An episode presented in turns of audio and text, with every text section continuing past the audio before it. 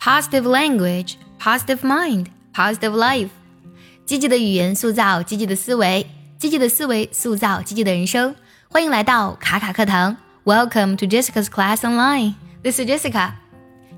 今天我们来分享一句这样的话：There are some things that we can't buy.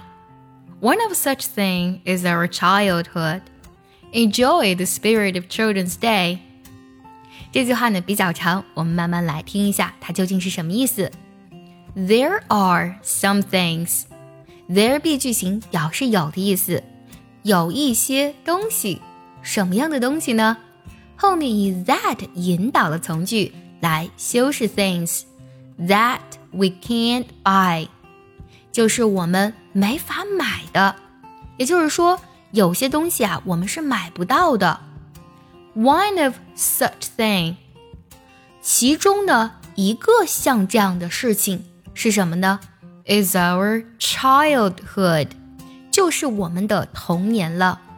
Childhood 由 child。加 hood 组成，指的是童年的意思。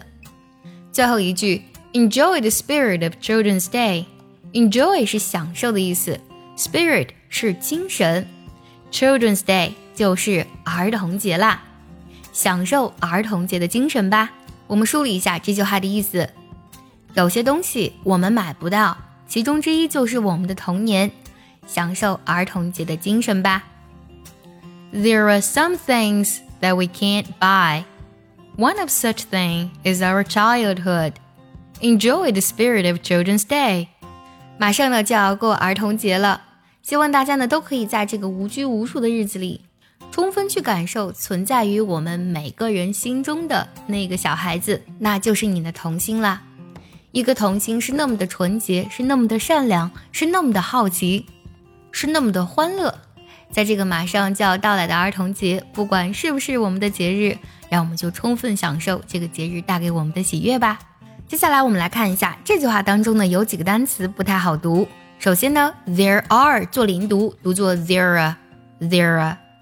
第二个，can't buy，把 can 的特定音省掉。one of 做连读，还有 is our，is our 做连读。spirit 加 of。连读 spirit of。接下来呢，我来慢慢读一下，注意结合学习笔记一块跟读。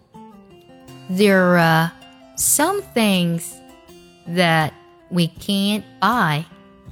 One of such things is our childhood. Enjoy the spirit of Children's Day. 最后我们来看一下该怎么来断句呢？There are some things that we can't buy. One of such things is our childhood. Enjoy the spirit of Children's Day. 喜欢这期节目，记得点赞收藏，也可以转发给需要它的人。Happy Children's Day，儿童节快乐！